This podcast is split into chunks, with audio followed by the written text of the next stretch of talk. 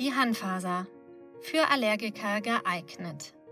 Schon vor 1000 Jahren wurden Hanfasern zur Herstellung von Kleidung genutzt. Im 19. Jahrhundert verdrängte dann die Baumwolle, die im ganz großen Stil angebaut wurde, alle anderen Pflanzen und zog an der Hanfaser vorbei.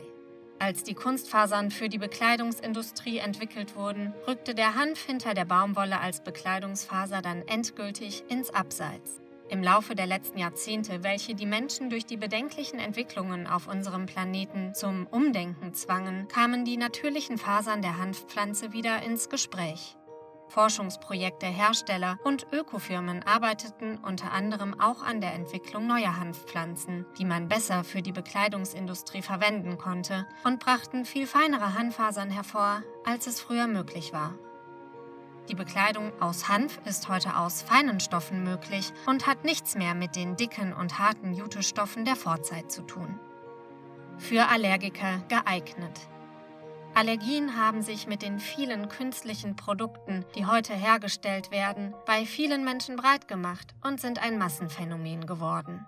Das hat natürlich viele Ursachen, aber bei Kontaktallergien kann Bekleidung aus Hanf eine echte Alternative zu allen Kunststoffen für die Erkrankten sein. Allergiker haben oft eine lange Suche nach der Ursache für ihre Beschwerden hinter sich und müssen sich langen Testreihen unterziehen, um die Stoffe zu finden, durch welche sie allergisch reagieren. Meist sind es aber die vielen Veredelungsprozesse bei den Kunstfasern, die Allergien bei Menschen auslösen und die Kleidung für diese Personen dann untragbar machen. Die Fasern an sich haben eine weniger reizende Wirkung. Fasern wie natürliche Baumwolle, Seide, Leinen, Hanf und Wolle sind die Stoffe, die ein Allergiker zur Auswahl hat und sie für die Bekleidung verwenden kann.